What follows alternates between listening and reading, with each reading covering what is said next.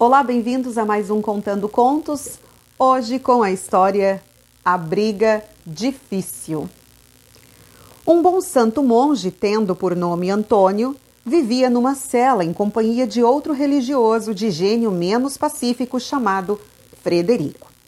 Certa manhã, Frederico disse: Na verdade, passamos aqui tristíssima existência.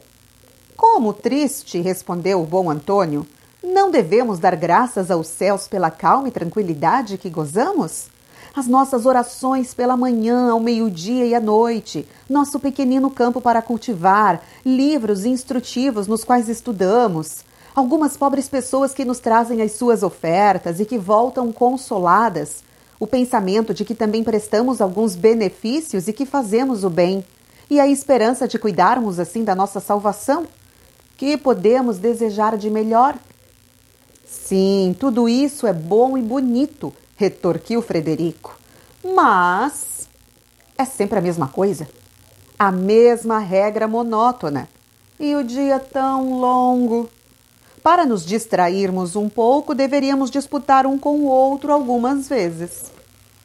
Disputar, santo Deus, e por quê? Que razões de briga poderiam existir entre nós? Inventa-se um pretexto qualquer que nada tenha de sério e que quebre por instantes a monotonia e a uniformidade dos nossos hábitos. Por exemplo, eu apanho este livro e digo: Este livro é meu.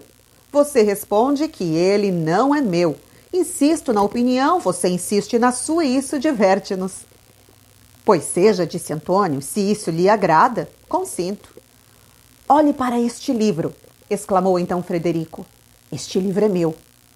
Não, ele não é seu. Ele é meu. Estou certo.